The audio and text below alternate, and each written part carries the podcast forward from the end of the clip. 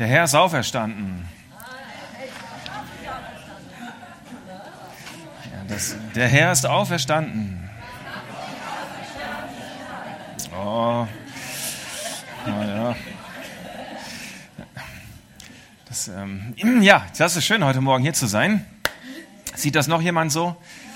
Ja, da sind so ein paar Leute. Ist jemand dagegen? Nein, super. Das ist gut. Ich habe erstmal eine Geschichte für euch, die ist nicht so österlich, aber ähm, sie, sie, wir kriegen die Kurve noch. Also wir brauchen, wir brauchen heute ein paar Ecken und Kanten und Kurven, um am Ende wieder bei Ostern zu landen. Ähm, aber ich denke, das, das ist gut, oder? Dann wird es nicht langweilig. Also ich hoffe, dass es nicht langweilig wird, weil Ostern ist per se ja erst einmal nicht langweilig. Amen. Genau.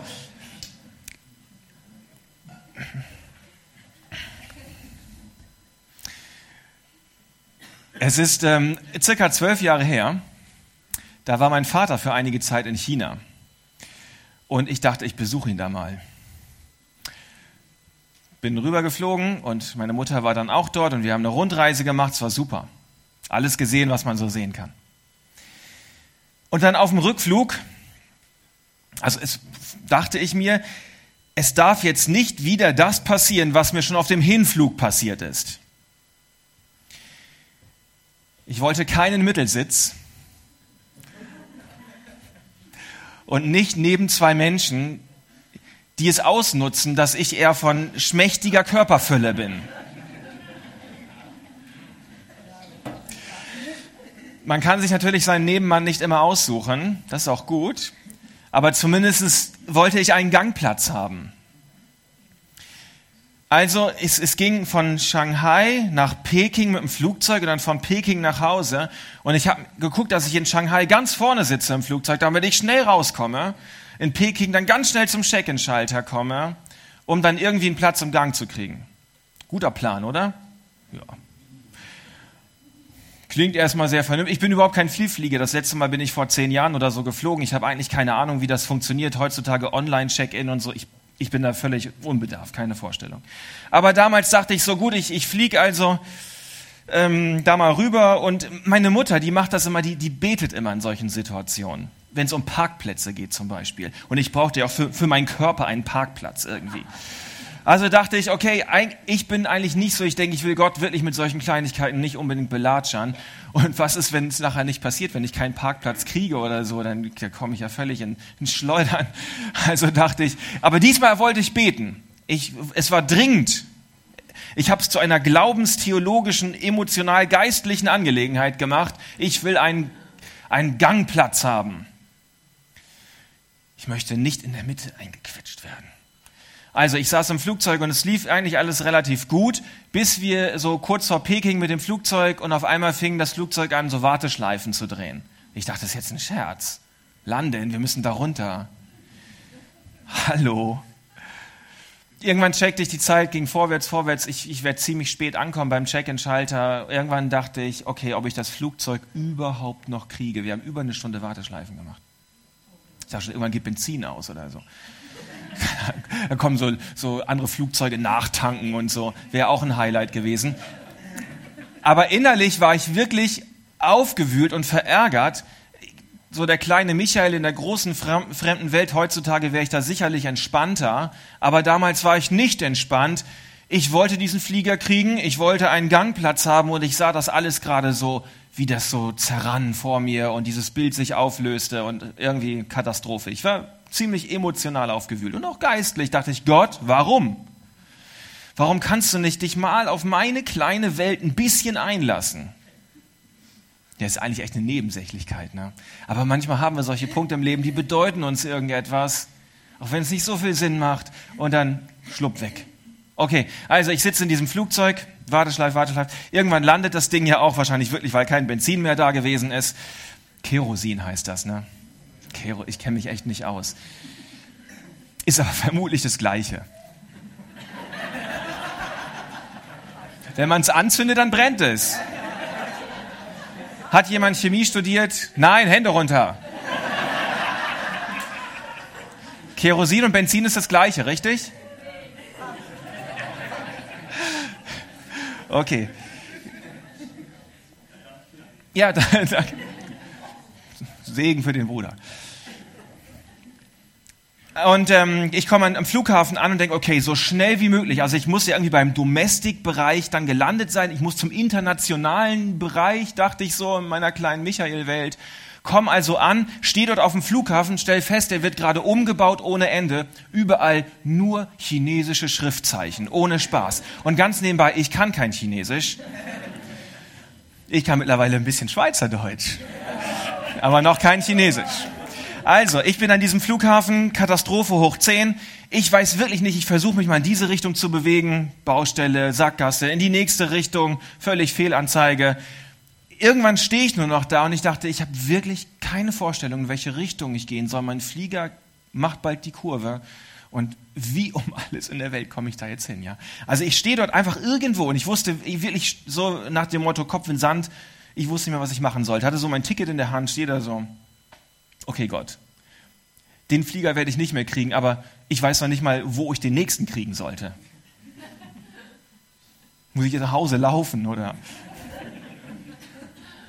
Also, mein Ticket in der Hand und ungelogen, kommt irgendein Typ an, der hat wahrscheinlich gesehen, dass ich hilflos rumstehe, nimmt sich mein Ticket, guckt da so drauf, schaut mich an und sagt, follow me, run, run, follow me. Ich habe später festgestellt, viel mehr Englisch versteht er auch nicht. Er hatte auch andere Augen als ich. Auf jeden Fall, eh, er rennt weg, ich renne ihm hinterher. Er hatte mein Ticket, natürlich renne ich ihm hinterher.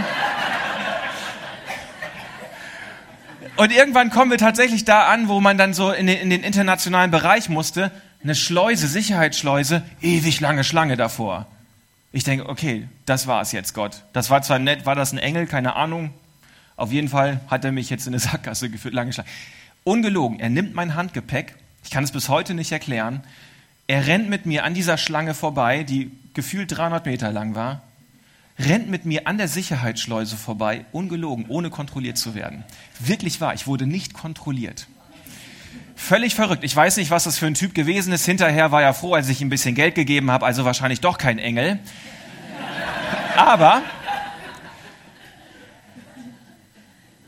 Ich, also dann, also das ist noch nicht ganz zu Ende. Pass auf. Also ich stehe dann am Check-in-Schalter, sagt die Frau, oh, Sie sind aber sehr spät. Mm, Sie sind zu spät. Wir sind ausgebucht. Ich wieder, Gott, ist jetzt ein Scherz. Was soll denn das alles? Schickst mir einen Engel, der zwar Geld möchte, aber immerhin Engel. An der Sicherheitsschleuse vorbei. Ich habe gebetet, wie meine Mutter. Was ist los? Und dann sagt die Frau, ah, aber wenn Sie sich richtig beeilen, wir haben noch einen Platz in der Business-Klasse für Sie. Das war gut, ja. Wirklich passiert. Ohne, ohne Spaß, wirklich passiert. Und ähm, dann sitze ich also in der Businessklasse und ich denke so, Gott, was war das jetzt gerade alles? Warum hast du mir das nicht vorher gesagt? Und wisst ihr, was Gott gesagt hat? Er hat gesagt, Michael, ich habe es dir vorher gesagt. Ich habe dir gesagt, dass du mein geliebtes Kind bist, dass ich immer bei dir bin dass ich immer einen guten Plan habe für dein Leben. Dass ich immer möchte, dass es dir gut geht. Ob du Holzklasse oder Businessklasse fliegst, ich will, dass, dass du fröhlich bist, dass du ein gutes Leben hast. Und ich habe dir zugesagt, dass ich immer bei dir sein werde. Ich glaube nicht, dass Gott mir in dem Moment sagen möchte, dass ich zukünftig nur noch Businessklasse fliege. Aber er wollte mir sagen, Michael, diese, diese Sachen, die da in der Bibel drinstehen, an guten Dingen über dein Leben, wie sehr ich dich liebe, wie sehr meine Güte, meine guten Gedanken dich umringen sollen, dein Leben begleiten sollen. Das ist Realität, Michael. Und hör doch mal auf, ständig nur das zu sehen, was du gerade vor Augen hast. Und glaube doch mal meinen Zusagen, die ich über dein Leben ausgesprochen habe. Das ist tief, oder?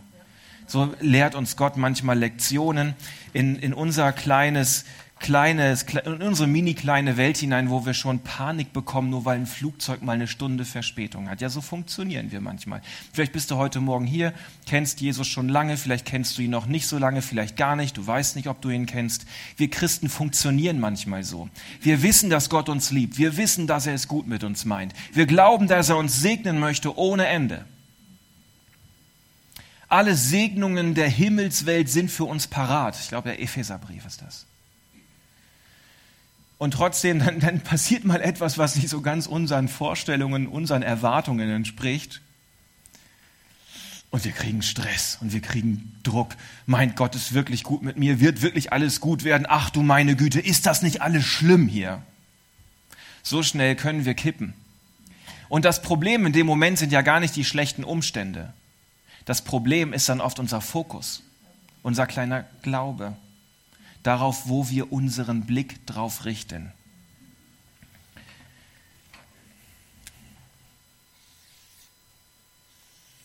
Das ist Michael. Und Michael hat die Möglichkeit,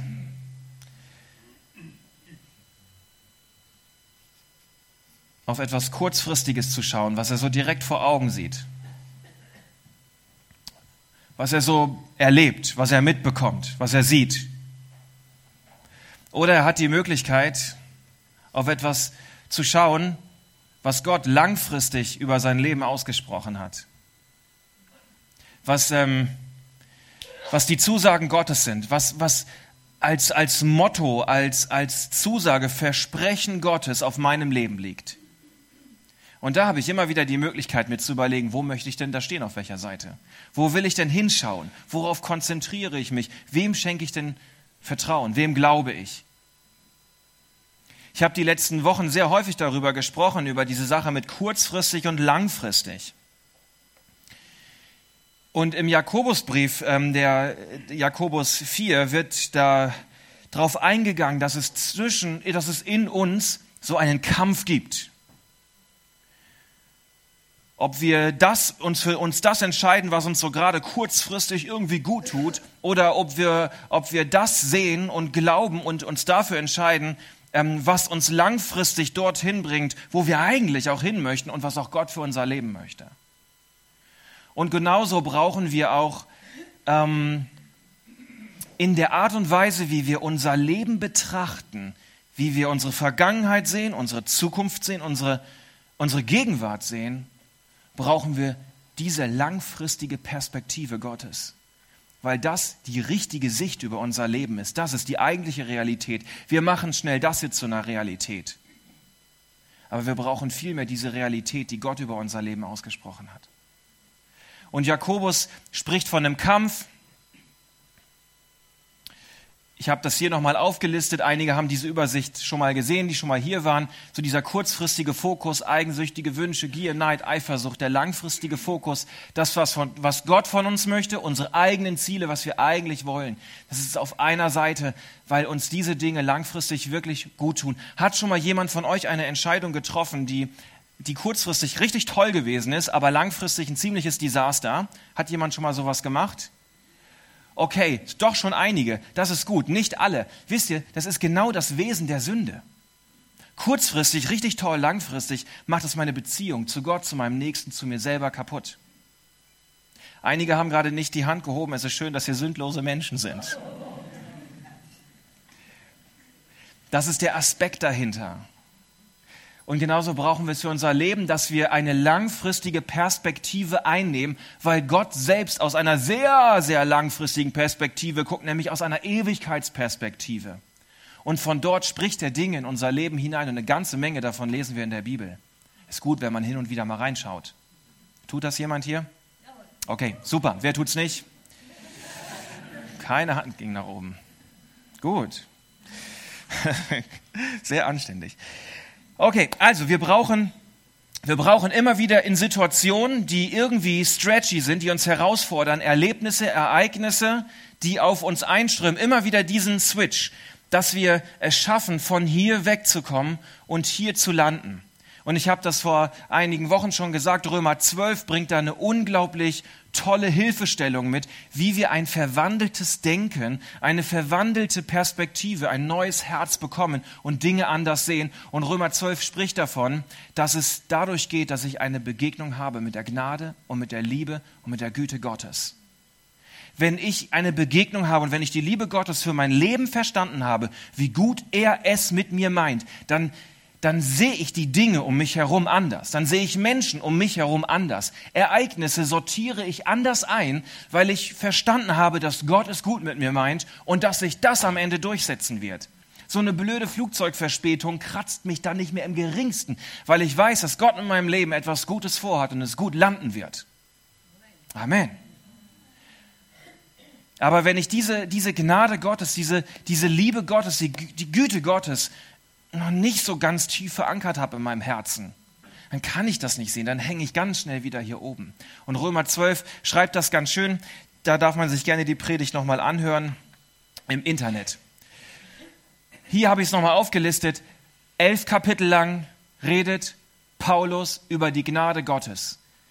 Gottes Tat durch Jesus rettet, Gottes Tat durch Jesus befreit, Gottes Tat durch Jesus gilt auch den Juden elf Kapitel lang, dass die Gnade Gottes einfach so da ist, dass wir einfach zugreifen dürfen, dass sie uns einfach so verändert. Und wenn wir das im tiefsten verstanden haben, das Ergebnis ist, dass wir, es muss eigentlich andersrum hier stehen, erst eine neue Perspektive bekommen für unser Leben, für unsere Beziehung, für meine Zukunft, für meine Gegenwart und ich dann anfange, Gott zu Lobpreisen. Das passiert hier am Ende von Kapitel 11, das kann man nachlesen. Paulus schreibt elf Kapitel lang über Gnade und es berührt ihn und es macht etwas mit ihm. Auf einmal fängt was an, in ihm zu leben und er versteht ganz neu, was dieser Gott für sein Leben bedeutet und wie dieser Gott sich in Jesus klein gemacht hat, auf die Erde gekommen ist und Jesus gesagt hat, ich bin der größte Diener aller und es wird groß in ihm, es wird groß in ihm und was macht er am Ende? Es verändert seine Sicht auf sein Leben, wie er ist, wie er, wo, wie seine Zukunft ist und er fängt an, Gott zu lobpreisen am Ende von Kapitel 11.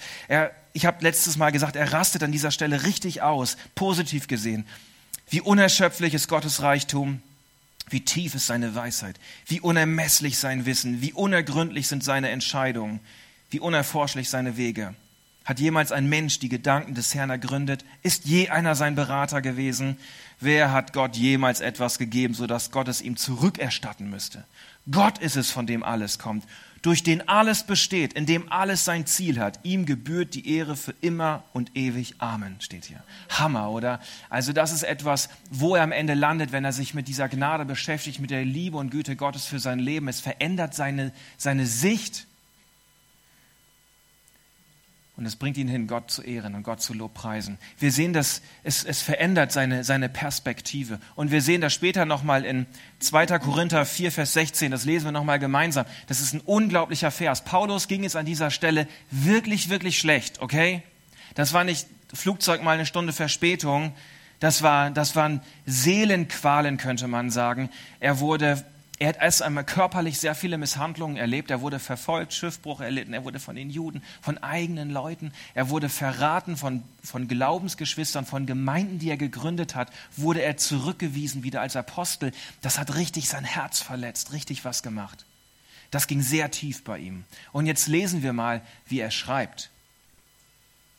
Ah, den Vers habe ich ich können. Ich muss es vorlesen. Deshalb ermatten wir nicht, sondern wenn auch unser äußerer Mensch aufgerieben wird, so wird doch der innere Tag für Tag erneuert. Denn das schnell vorübergehende Leichte unserer Bedrängnis bewirkt uns ein über die Maßen überreiches, ewiges Gewicht von Herrlichkeit. Da wir nicht das Sichtbare anschauen, sondern das Unsichtbare. Denn das Sichtbare ist zeitlich, das Unsichtbare aber ewig. Und später sagt er nochmal ein paar Verse später, wir wandeln nicht ähm, Schauen, nicht im Schauen, sondern im Glauben. Das ist stark, oder? Es ist nicht ein, hm, mir geht es gerade so schlecht, hm, hm, mir geht es so schlecht, aber auch ja, Jesus ist bei mir, hm, aber mir geht es so schlecht. Hm, hm, mir geht es so schlecht. Aber naja, Jesus liebt mich, aber mir geht es so schlecht. Sondern das ist ein, mir geht's schlecht, nein, geht es mir nicht. Das ist, was hier steht. Mir geht es schlecht. Nein, geht es mir nicht. Weil ich einen anderen Fokus habe. Weil ich einen verwandelten Blick habe. Weil ich ein verändertes Denken habe.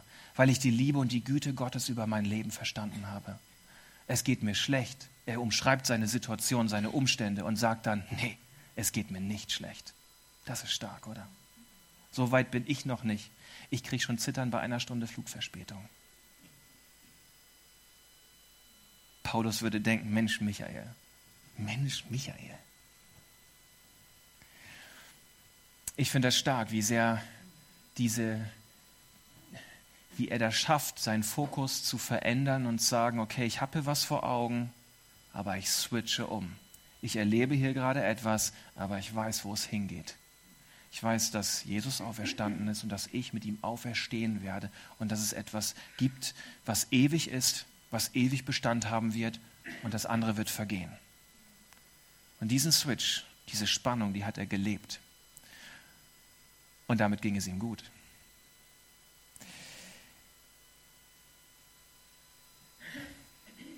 1. Korinther 2, Vers 4 habe ich auch schon vorgelesen die letzten Wochen. Die Güte Gottes bringt uns zur Umkehr. Finde ich so stark. Nicht aus Güte, nicht aus Liebe, sondern mit Güte und mit Liebe. Also die Motivation Gottes ist Liebe, aber auch das Mittel ist Liebe. Auch die Art und Weise, wie Gott unser Denken, unseren, uns als Menschen verändern möchte, das macht er mit Liebe. Aus Liebe und mit Liebe. Und dann schaffen wir das, hier eine neue Sicht über unser Leben hineinzubekommen bei dieser Berührung mit der Liebe Gottes. Und spüren auf einmal, ja, es, es kann gut werden, weil Gott gut ist und weil er es gut mit mir meint. Jetzt kommen wir aber mal zu Ostern, oder?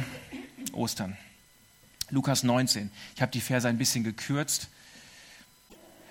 Jesus setzte seine Reise hinauf nach Jerusalem fort.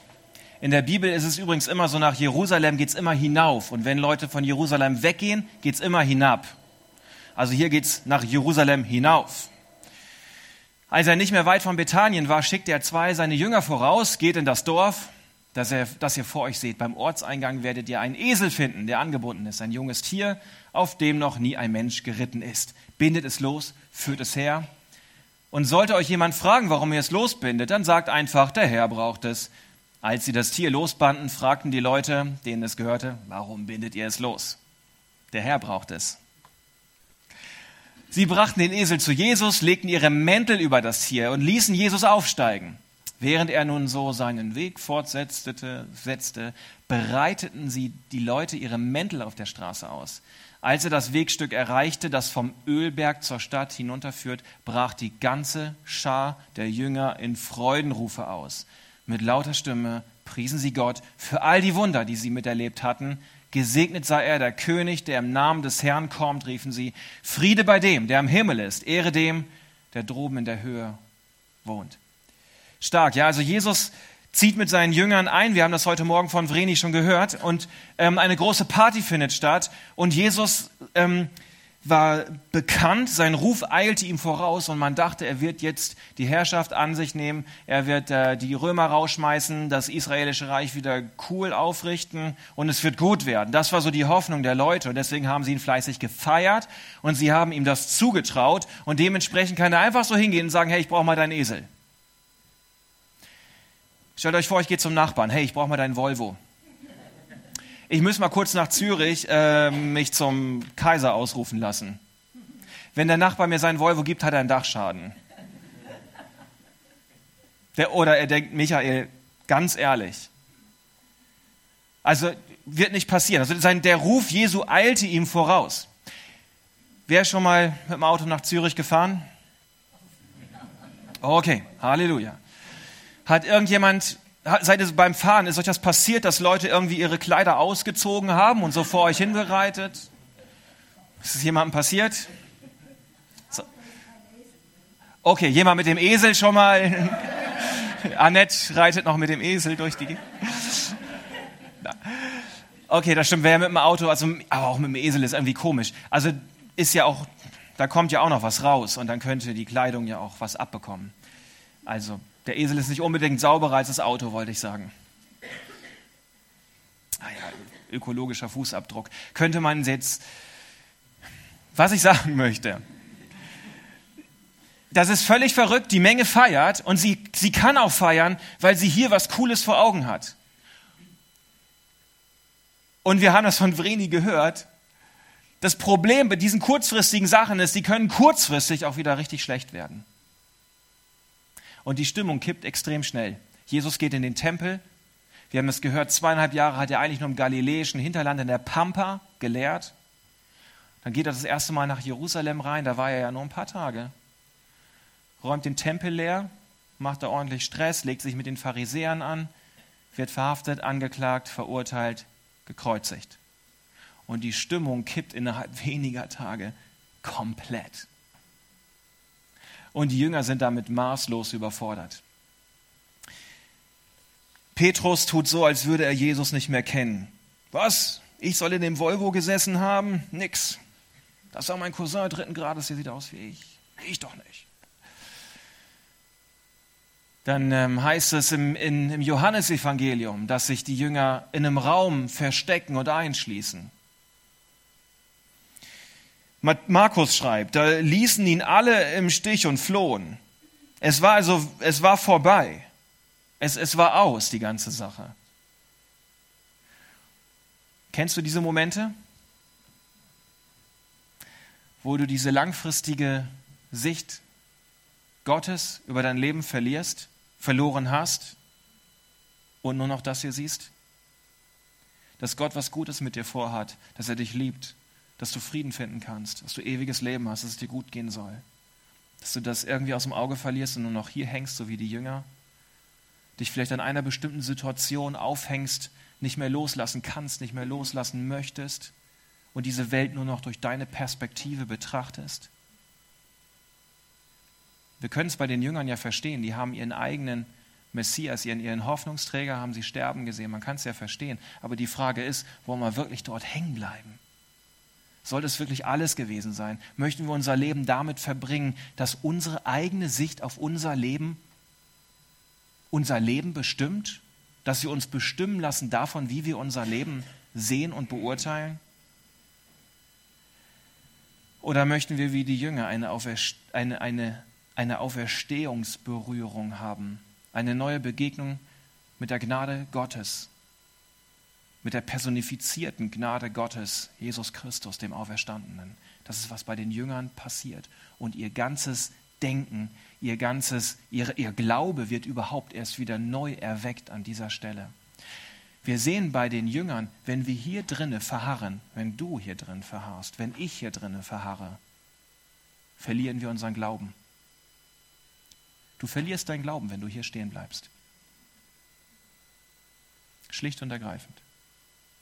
Die Jünger haben es aufgegeben, die haben die zweieinhalb Jahre abgeschrieben, haben gesagt, das war's. Das Christentum war an der Stelle vorbei. Das Christentum war erledigt, gab es nicht mehr. Und dann steht Jesus auf. Und die, die Jünger konnten das gar nicht glauben. Lukas schreibt, dass sie starr waren vor Schreck, weil sie glaubten, ein Gespenst zu sehen. Aber dieses Ereignis verändert am Ende alles. Es wird zu einem zu einem Game Changer. Es ist danach etwas anders als vorher. Und Jesus kommt in die Kurzsichtigkeit, in, in, diese beschränkt, in diesen beschränkten Fokus der Jünger hinein und sagt, hör auf, hört auf, auf das zu schauen, was ihr vor Augen habt. Vertraut doch den Wundern, die ihr durch mich gesehen habt, den Worten, die ich gesprochen habe. Lasst das hier oben los und glaubt daran, dass sich das hier am Ende durchsetzen wird. Und Ostern ist der Beweis dafür, dass die Zusagen Gottes am Ende ewig Bestand haben. Dass sich diese, diese Sicht Gottes durchsetzen wird, auch in deinem Leben. Glaubst du daran? Kannst du diese Sicht einnehmen? Und wenn es dir schwerfällt, gibt es nur eine Möglichkeit. Eine Begegnung mit dem Auferstandenen. Die verändert am Ende alles eine Begegnung mit der Liebe und mit der Güte Gottes. Sie bringt uns ein neues Denken, sie bringt uns ein neues Herz, eine neue Perspektive auf unser Leben. Und wir verstehen auf einmal, dass wir woanders herkommen, woanders hingehen, dass wir vielleicht sogar jemand anderes sind und dass wir eine eigene Bestimmung von Gott her haben für unser Leben. Du hast diese Bestimmung von Gott. Es ist manchmal die größte Herausforderung, diese Entscheidung immer wieder aufs Neue zu treffen. Ich möchte diesem Jesus, diesem auferstandenen Jesus begegnen. Und ich gebe mich nicht damit zufrieden, wie es vorher gewesen ist, weil das passiert sehr schnell. Wenn ich schon lange mit Jesus unterwegs bin, wenn ich noch gar nicht mit ihm unterwegs bin, dass ich irgendwie sage, na ja, ist doch schon okay, ich bin sonntags im Gottesdienst oder ich bin nicht im Gottesdienst oder ich mache sonst etwas, passt doch irgendwie, dass wir uns zu schnell zufrieden geben damit. Aber eine Begegnung mit Gott zu haben, mit der Güte und mit der Gnade Gottes, bedeutet immer, dass nachher etwas anders ist als vorher. Dass meine Perspektive eine neue ist, dass mein Herz ein neues ist. Dass ich eine neue Hoffnung habe, eine neue Liebe habe für mich, für Gott, für meine Mitmenschen. Dass ich auf einmal Dinge anders sehe als vorher. Und wenn das passiert, wenn da eine neue Dringlichkeit ist in meinem Herzen, eine neue Leidenschaft ist in meinem Herzen, dann weiß ich, dass ich eine Begegnung hatte mit dem auferstandenen Jesus. Dann weiß ich, dass ich die personifizierte Güte und Gnade Gottes neu verstanden habe. Und was passiert dann? Wir haben es bei Paulus gesehen. Wir kriegen eine neue Perspektive und wir landen am Ende im Lobpreis. Und dann brauche ich keinen Sonntag mehr, brauche ich keinen Sonntag mehr, wo dann unsere fünf, sechs oder sieben Lieder gesungen werden. Okay, jetzt gehen wir in den Lobpreis. Sondern dann bin ich im Alltag und ich werde überwältigt von Gott. Und ganz von alleine fange ich an, ihm die Ehre zu geben, weil ich eine neue Sicht kriege, weg von meinem kurzfristigen Denken auf mich, auf diese Welt und hier auf einmal bin und sehe, wie Gott diese Welt und mein eigenes Leben sieht und wie viel Liebe und wie viel Güte da vorhanden ist. Und ich fange an, Gott zu preisen. Und dann brauche ich auch keine, keine, keine Wünsche mehr. Singen wir mehr Englisch, singen wir mehr Deutsch, singen wir neue Lieder, alte Lieder, sondern dann stehe ich einfach nur auf und tanze vor Freude, weil ich die Liebe und Tiefe Gottes verstanden habe für mein Leben. Natürlich kann man auch manchmal Gott im Sitzen preisen, ja, kann man auch machen. Also ist alles möglich, sich hinzusetzen, sagen, also ja Gott, bin so aufgeregt und so glücklich. Ich könnte ausrasten vor Freude. Und die tiefsten Momente hat man im Lobpreis, wenn man sitzt und ah, kurz vorm Einschlafen ist. Ist auch manchmal schön. Ich weiß, dass das geht. Ich weiß auch, dass ich schon tiefe Begegnungen mit Gott im Sitzen hatte.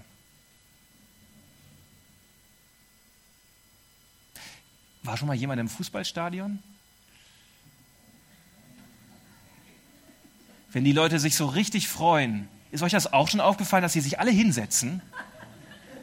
Auf einmal sitzen alle und verschränken so die Arme. Ich will nicht zu sehr polarisieren an der Stelle.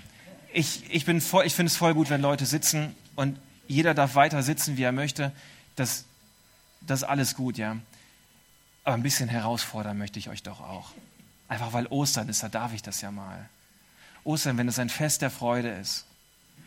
Und ich möchte nicht, dass das künstlich ist oder dass es irgendein Druck ist, einfach nicht irgendwie so ein Druck, weil jetzt irgendwie Michael sagt, im Fußballstadion stehen alle auf, dann müssen wir jetzt auch alle aufstehen. Wir sollen ja nicht sein wie die Welt, also müssen wir uns vielleicht doch wieder hinsetzen. Ich weiß es nicht.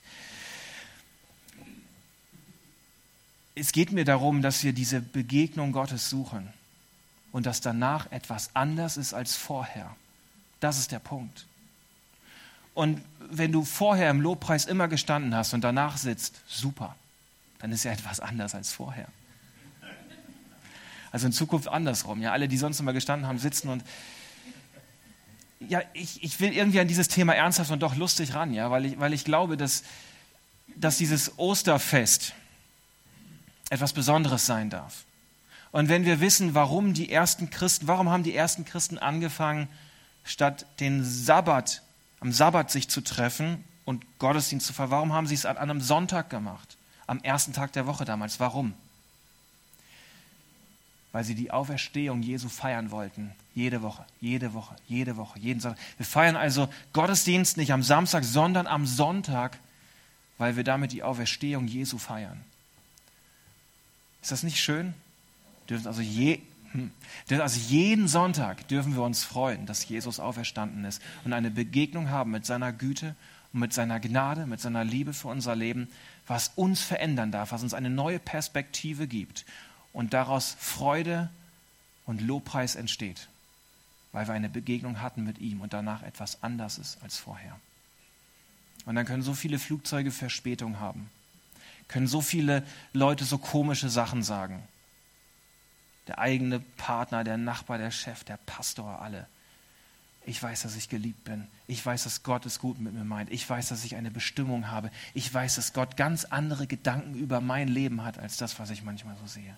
Und dann raste ich wie Paulus aus vor Freude und kann in den Lobpreis hineingehen, weil ich mein Leben neu sehe und Gott. Amen. Amen. Lass uns noch einige Lieder zusammen singen. Yvonne darf mit ihrer Band nach vorne kommen. Und ja, wer, wer möchte, wirklich wer möchte, darf aufstehen. Ich möchte noch ein Gebet sprechen.